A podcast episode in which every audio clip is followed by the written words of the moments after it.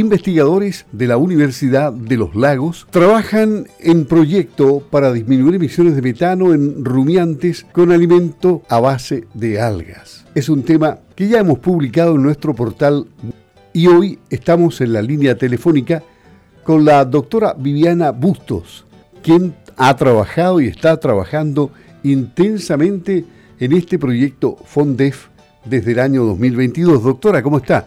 Buenos días, gusto de saludarla. Hola, muy buenos días, don Luis, ¿cómo está usted? Muy bien, esperando que nos cuente detalles de este proyecto que ya publicamos en nuestro portal web www.radiosago.cl.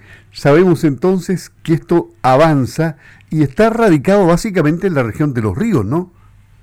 Eh, sí, la primera lechería en donde partimos con el ensayo en vivo este año fue en la región de los ríos. Vamos a probar tres candidatos de algas, macroalgas de la región de los lagos y eh, el proyecto contempla básicamente una lechería em, eh, con vacas en estabulación, que es la de la región de los ríos, y dos, dos lecherías de base pastoril, y esas van a ser obviamente de nuestra región de los lagos.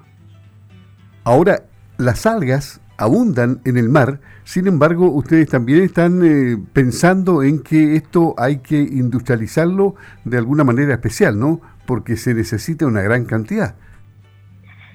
Sí, ha sido bastante interesante el proceso de acondicionamiento del alga desde que se extrae de la, de la, de la orilla, digamos, donde nosotros la vamos a retirar a, a, a Chiloé ya desde, desde se extrae desde el intermareal este recurso renovable eh, a través nosotros de contactos con pescadores artesanales hemos podido establecer una línea de proceso que va desde no es cierto la, eh, extracción del alga fresca limpia que nosotros lavamos además con agua de mar en el lugar donde la estamos colectando y la transportamos hacia un centro de liofilización que es eh, el acondicionamiento que nosotros necesitamos realizar para el secado en frío de este insumo.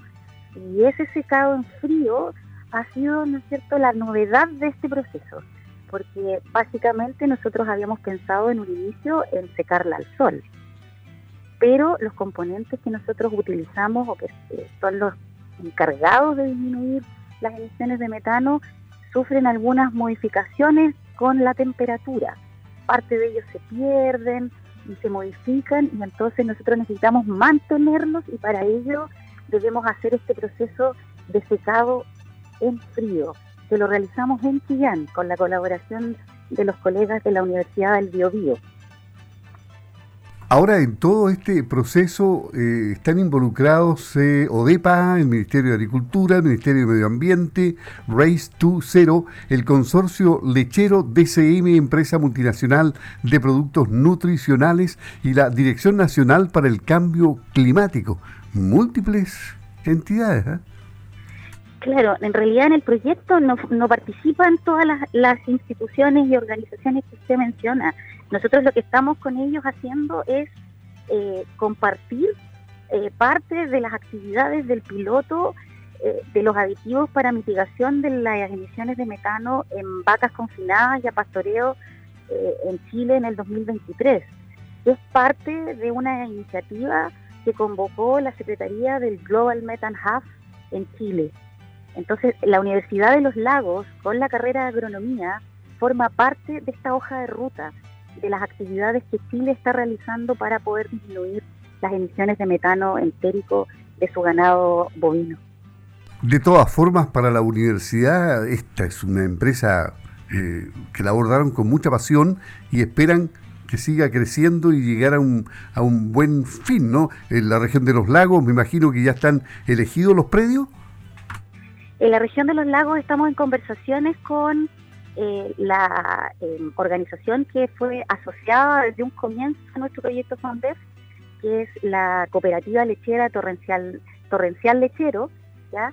en donde ahí hay múltiples eh, agricultores que están eh, dispuestos a trabajar con nosotros y nosotros tenemos que evidentemente conversar acerca de cuáles son las implicancias de establecer el proceso experimental durante al menos 90 días instalando los equipos, teniendo un, grupo de personas que va a estar midiendo, que nos faciliten los animales, etcétera, entre otras cosas, por mencionar algunas, y qué va, qué repercusiones va a tener eso, digamos, en el en el quehacer diario de su lechería, porque claramente también un, procedimiento experimental eh, tiene, ¿no es cierto?, sus, eh, eh, sus bemoles, ¿no? Entonces los agricultores tienen que estar sumamente informados de cuáles son los pros y los contras de aceptarnos con nuestro equipamiento y nuestro personal en un proceso experimental que dura al menos tres meses. Ya, y ustedes analizaron como 12 macroalgas, pero eh, la luga es la que más se menciona. En, esa, con esa y otras están trabajando en este momento y la mezclan con qué? Nosotros trabajamos inicialmente con 12 candidatos, ya todas macroalgas definidas de los desembarcos informados por Cernapesca en la región de los lagos, que básicamente ha tenido una tendencia más o menos similar desde el 2021, ¿ya? Son 15 macroalgas las que se caracterizan por ser las mayoritariamente eh, desembarcadas e informadas a Cernapesca, de las cuales nosotros tomamos 12. ¿ya? Nuestros, de esas 12, nuestros ensayos in vitro nos hicieron um, tomar seis candidatos, de los cuales nosotros decidimos probar tres in vivo. Luga Negra, ya en este momento estamos eh, pensando, ¿no es cierto?, en Pelillo, y en Huiro y eventualmente en Cochayuyo y todas tendrían serían aceptadas por, por los animales, no gracias a la mezcla, me imagino. Nosotros las mezclamos con la ración que ellos reciben en lechería habitualmente y en algunos casos necesitamos eh, incluir unos toques de melaza, ¿ya? Eh, para que sea un poquitito más palatable. O sea, un poquito más dulce. claro, en general tenemos un periodo de adaptación al consumo del alga, que es un periodo, ¿no es cierto?, que va desde, depende de la, de la vaca en realidad, porque hay algunas bien mañositas, eh, que va desde una semana, por ejemplo, a uno, unos 10 días, en donde establecemos si efectivamente van a comer este, este aditivo. Y al principio es increíble cómo ellas no, no, lo, no lo consumen de, de, manera fácil, pero al pasar de los días, ya pasando 48, a 72 horas ya se empieza a notar cómo el consumo se hace un poco más habitual. Así que afortunadamente hemos tenido buena recepción.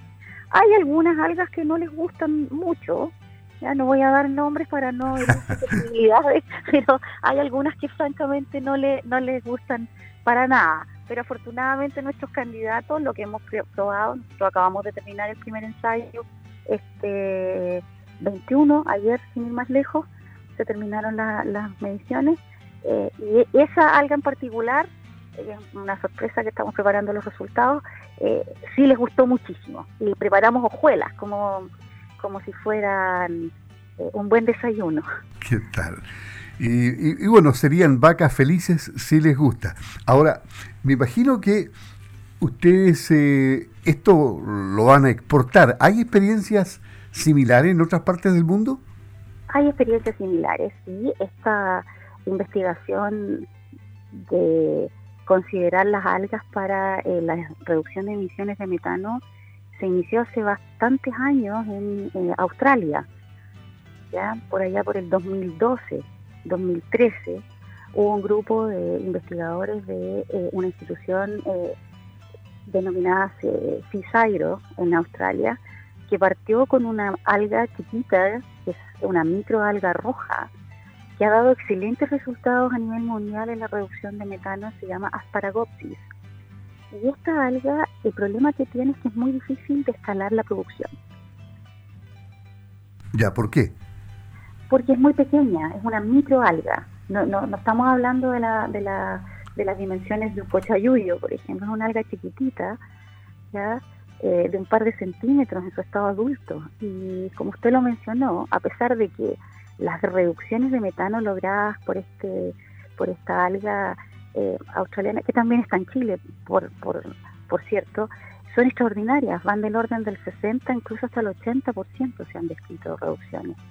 Sin embargo, es muy difícil eh, escalar la producción a, las toneladas que se requieren para eh, la cantidad de materia seca que cualquier país necesitaría para alimentar diariamente el ganado bovino completo. Nosotros estamos eh, hablando de alrededor de 100 a 200 gramos día por vaca, ¿ya? Em, y eso en materia seca, considerando aproximadamente como máximo un 20% de rendimiento desde larga alga fresca. Es decir, es un trabajo complejo, pero esto, el, el proyecto finaliza aproximadamente cuándo y qué hay después, qué sigue después.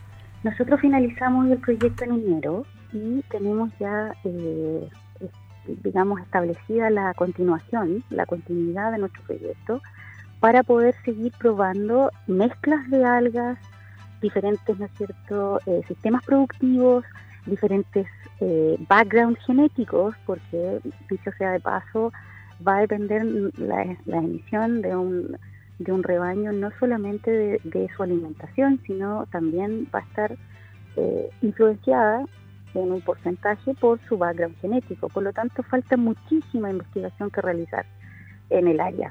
Esto está recién empezando, como dicen por ahí está recién partiendo y es una excelente noticia tanto para el sector acuícola como para el sector agrícola.